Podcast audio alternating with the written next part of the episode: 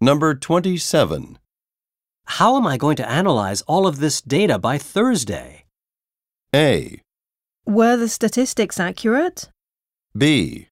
Ask someone for assistance. C.